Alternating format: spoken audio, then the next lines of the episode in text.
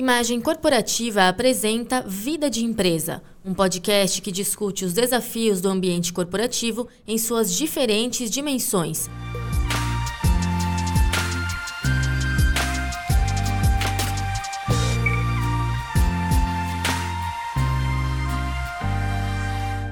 Vida de Empresa conversa hoje com Fernando Figueiredo, presidente executivo da Associação Brasileira da Indústria Química, ABQIM. A ABQIM congrega 159 associados entre empresas químicas e prestadores de serviços nos segmentos de transporte, logística, gerenciamento de resíduos e atendimento a emergências. O setor como um todo, em todas as suas ramificações, faturou em 2018 o equivalente a 128 bilhões de dólares, o que corresponde a 10% do PIB industrial do país. Em termos de força de trabalho, o setor químico registra 2 milhões de empregos diretos e indiretos. Como uma das mais bem estruturadas entidades setoriais no país, a ABQIM possui 31 comissões temáticas, além de comitês, grupos de trabalho e comissões.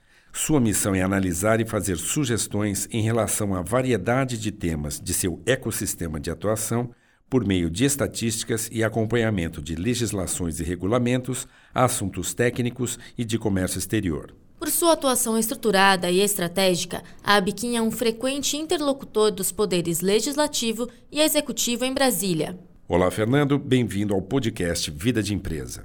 Vamos começar a conversa com o tema da campanha Desburocratize a Química. Seu objetivo é mostrar como os entraves burocráticos prejudicam a competitividade e os investimentos do setor químico brasileiro. Fale um pouco sobre esse trabalho da Biquim e os resultados práticos que vocês esperam dele. Ciro, esse trabalho começou com a constatação de que o governo brasileiro está numa situação financeira muito difícil e que não dava para esperar grandes estímulos é, da parte do governo para a indústria. Então nós resolvemos atacar um polo que é muito preocupante no Brasil, que é a questão da burocracia. Esse trabalho foi concebido de uma forma muito interessante, que foi o seguinte: primeiro, a nossa diretora técnica fez um levantamento dos entraves burocráticos que nós temos, depois, a nossa diretora de economia calculou quanto isso custava para o setor, quanto essas burocracias custavam para o setor. A nossa diretora de comércio exterior fez uma comparação com outros países, seja da América do Sul, seja da Europa. E, por fim, a nossa diretora de relações institucionais começou o processo de advocacy. Lançamos o programa Encontro Nacional da Indústria Química de 2018 e no relançamento da Frente Parlamentar da Química em 2019. E o objetivo foi atacar pontos específicos da indústria química. Pontos, às vezes, simples, como, por exemplo, a atracagem no porto de Aratu, em Bahia, que é um porto exclusivamente para a indústria química e que derava duas, três semanas para o navio atracar. E com isso se paga a estadia do, do navio no porto. No Chile, por exemplo, não dura mais do que três dias. Então, esse é um ponto simples que, com um pouco de organização no, no porto, pode ser resolvido.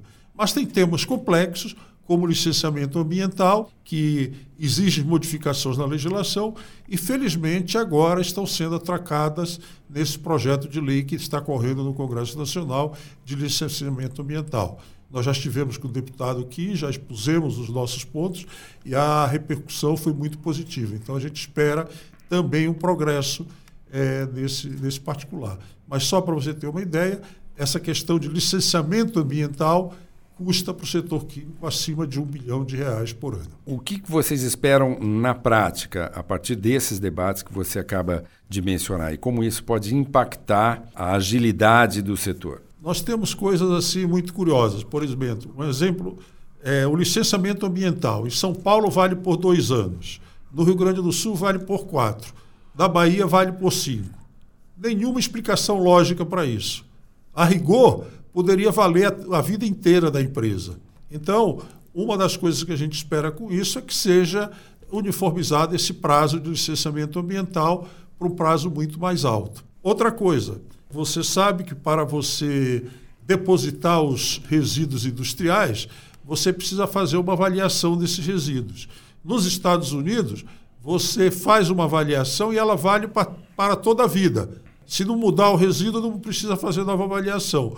No Brasil, a avaliação vale por dois anos, o que significa custo desnecessário para a indústria brasileira. Fernando, o Brasil é hoje um dos principais mercados da indústria química. Quais as perspectivas para novos investimentos eh, das empresas dessa área, considerando que o país tem hoje uma série de desafios em várias frentes? Os agentes econômicos costumam dizer que essa complexidade do país ela acaba inibindo o pleno potencial dos negócios no mercado nacional. Eu acho que a gente pode dividir essa questão em duas partes: os problemas específicos da indústria química e os problemas, digamos, do país. Específico da indústria química. A indústria química depende essencialmente de dois fatores: matéria-prima e energia competitivas internacionalmente. Esses são os dois motores da indústria química. Nós deveríamos ter uma situação excepcional, porque o Brasil está se tornando rico em petróleo, o Brasil está se tornando rico em gás, o Brasil tem uma imensa biodiversidade, possui terras raras, matérias-primas essenciais para a indústria química. Nós temos as maiores hidroelétricas do mundo, já construídas há muitos anos, portanto depreciadas. Nós temos sol e vento à vontade, então a gente tem condições favoráveis. Aí, quando você cai na realidade prática, a matéria-prima no Brasil está entre as mais caras do mundo. O gás natural custa três vezes o gás americano. A energia no Brasil custa 40% acima da média mundial. E, fundamentalmente, por encargos que foram sendo criados sobre o custo da energia. Então, tem encargo que a indústria paga para a eletrificação rural, tem encargo que a indústria paga para a eletrificação das casas de baixa renda. Nós precisamos resolver isso. Eu acho que demos um passo muito grande agora com o novo mercado do gás. Esse novo mercado do gás poderia ter sido feito em 2010 porque a lei do gás é de 2009. Você podia explicar um pouco melhor esse novo mercado do gás? O que o novo mercado de gás quer fazer é criar competição no mercado de gás. Hoje, pelas condições do mercado, toda produtora de gás vende o seu gás para a Petrobras. Às vezes por um dólar, às vezes por dois dólares, como é o caso da Bahia, e a Petrobras já coloca isso no mercado por seis, sete, oito dólares, conforme a região. Então, o que o novo mercado de gás está trazendo é essa proibição da Petrobras comprar esse gás de outros produtores e a obrigação de disponibilizar os gasodutos de transporte do gás, para que o gás possa ser usado por qualquer empresa, criando o que se costuma chamar do mercado livre de gás. Você pode comprar o gás de qualquer um e transportar em qualquer gasoduto. Isso é a indústria química. Outra ponto é o ponto Brasil. O Brasil tem um custo elevadíssimo uma complexidade muito grande e a gente precisa resolver isso. Eu acho que já fizemos progressos grandes com a reforma trabalhista. Né? A reforma tributária é outro passo importante para diminuir a simplificação. Se fala que no Canadá uma grande empresa como a Gerdau usa dois funcionários para cuidar da parte fiscal e no Brasil a mesma empresa usa 30 pessoas na parte fiscal. Então, outra vez, um custo absolutamente desnecessário. E uma coisa que pouca gente fala, além do custo Brasil, segurança jurídica. Não pode ser que qualquer coisa vá parar no judiciário.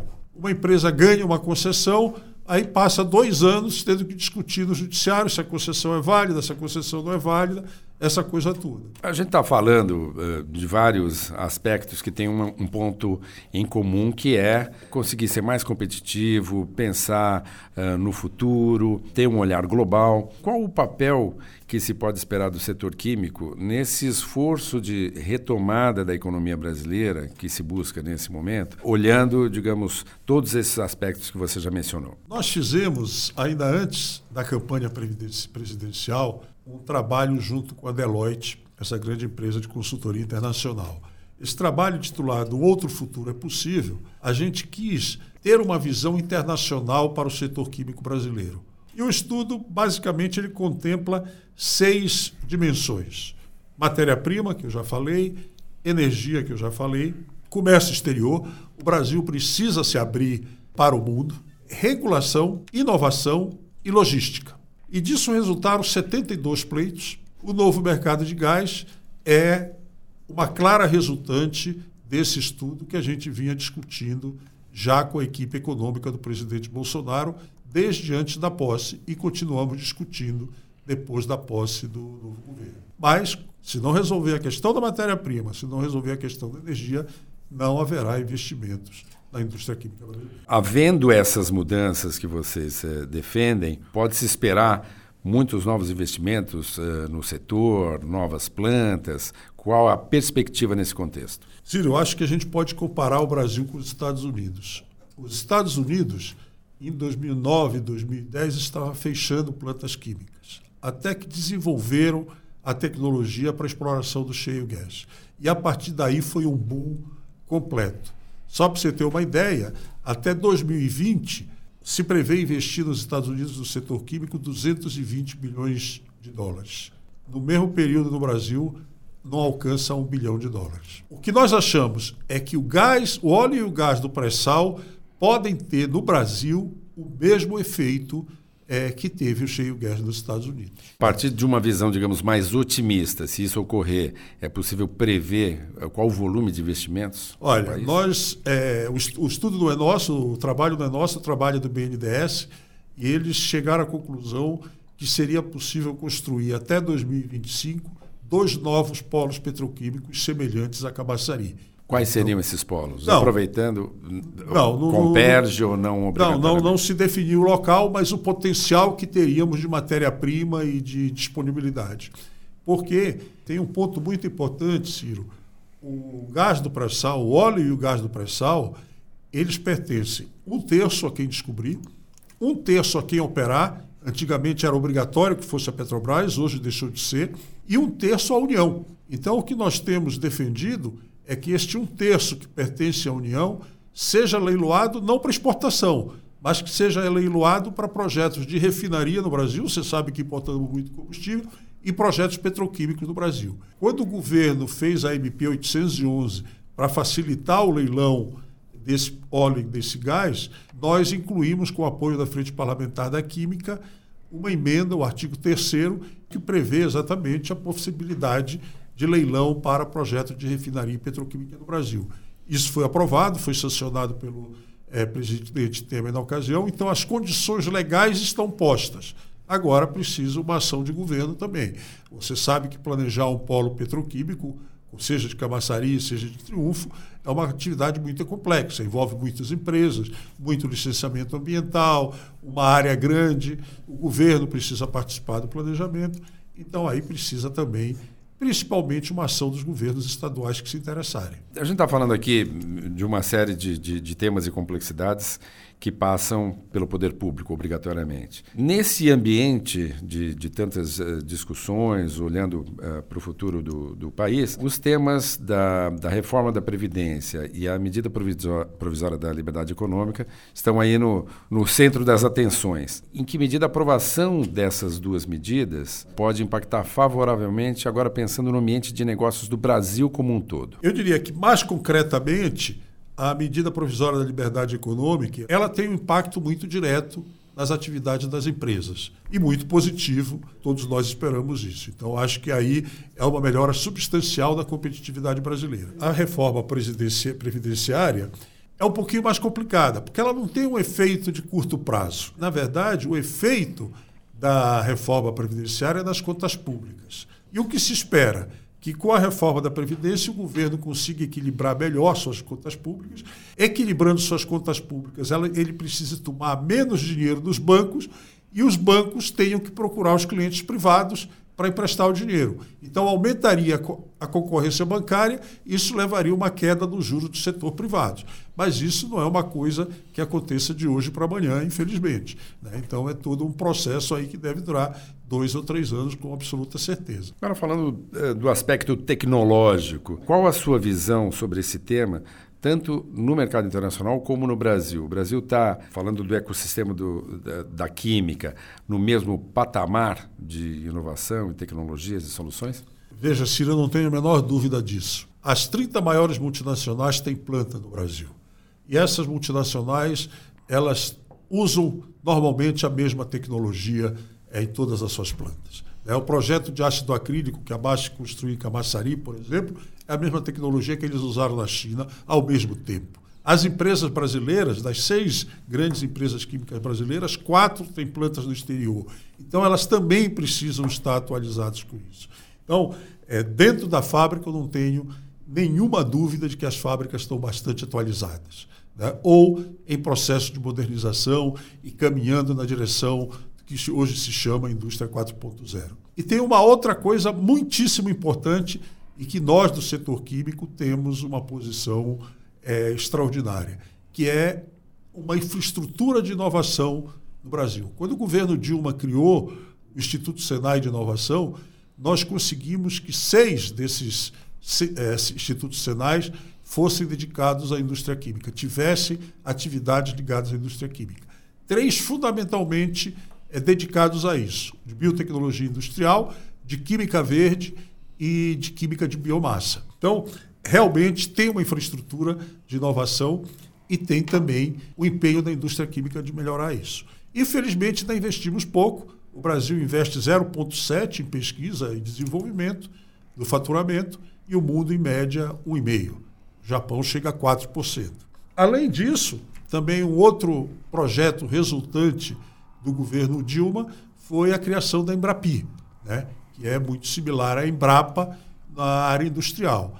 E é uma construção que eu considero é, modelo e segue padrões internacionais, em que é, a empresa tem liberdade de escolher com quem vai trabalhar, é, o, dinheiro, o governo coloca um terço do, do dinheiro dessa pesquisa a empresa coloca um terço e o instituto com quem ela vai trabalhar coloca um terço. Então, isso tem dinamizado muito, é uma estrutura que funciona muito bem. Então, eu acho que nessa parte de inovação nós estamos bem preparados. Interessante que você mencionou aqui em diferentes momentos, governo Dilma, governo Temer e agora, evidentemente, o governo Bolsonaro. Isso significa que, na sua visão, devemos pensar em políticas de Estado e não de governo? Eu acho que essa é a grande crítica. O Brasil não tem uma política de Estado. Brasil sempre foi tendo políticas de governo que foram construídas e muitas vezes não tem segmento. Eu acho que agora o projeto Novo Mercado de Gás é uma política de Estado e a gente precisa caminhar mais isso. E, e caminhar mais realmente nessas questões de Estado. Então a gente tem que dizer, queremos uma indústria química ou não queremos uma indústria química? Se queremos uma indústria química, como é que a gente vai resolver os problemas da indústria química? A gente precisa sair um pouco dessa política é, de governo para uma política de Estado. Levando em conta todos esses uh, seus relacionamentos, essa sua experiência acumulada ao longo dos anos, você é um otimista em relação ao futuro econômico do Brasil? Qual o seu grau de otimismo? Muito otimista. Começando com o Congresso Nacional. Muita gente critica o Congresso Nacional, mas a grande verdade é que tem muito trabalho no Congresso Nacional. Quem frequenta o Congresso Nacional sabe que nas manhãs do Congresso Nacional tem muitas reuniões, muitas audiências, a parte do plenário é mais para o final da tarde. E, se você olhar tudo que o Congresso tem aprovado, reforma da Previdência, a preocupação com a reforma tributária, é, MP da Liberdade Econômica, o Congresso Nacional tem estado à altura do desafio que o país precisa. O Poder Executivo, eu acho que é uma mudança muito grande de orientação do governo que se diz liberal e tenta é, caminhar nessa direção. Eu acho que a gente ainda precisa ver os resultados, mas a gente sente que as medidas que estão sendo tomadas são muito mais direcionadas ao país e menos aos setores industriais. O que é muito positivo. Eu acho que a indústria brasileira, durante muito tempo, viveu à custa de benefícios de Estado. Os estados quebraram, a União quebrou, então está na hora da gente começar a viver por competência própria, por eficiência própria. Você acredita que a reforma tributária que, uh, que vem se falando, ela será bem sucedida? Existem hoje pelo menos três reformas tributárias. E pode parecer uma heresia, mas das três modelos, o que eu mais gosto é o que o governo está preparando. E a, a reforma do governo parece bastante simples. Eles querem fazer uma reforma dos tributos federais se os estados quiserem, os estados aderem. Se os estados não quiserem, continuam com o ICMS. Eles querem simplificar o imposto de renda e reduzir as alíquotas do imposto de renda. E, por fim, eles querem acabar com todos os encargos sociais e criar uma contribuição sobre o pagamento, que todo mundo está chamando de nova CPMF. Na verdade, é.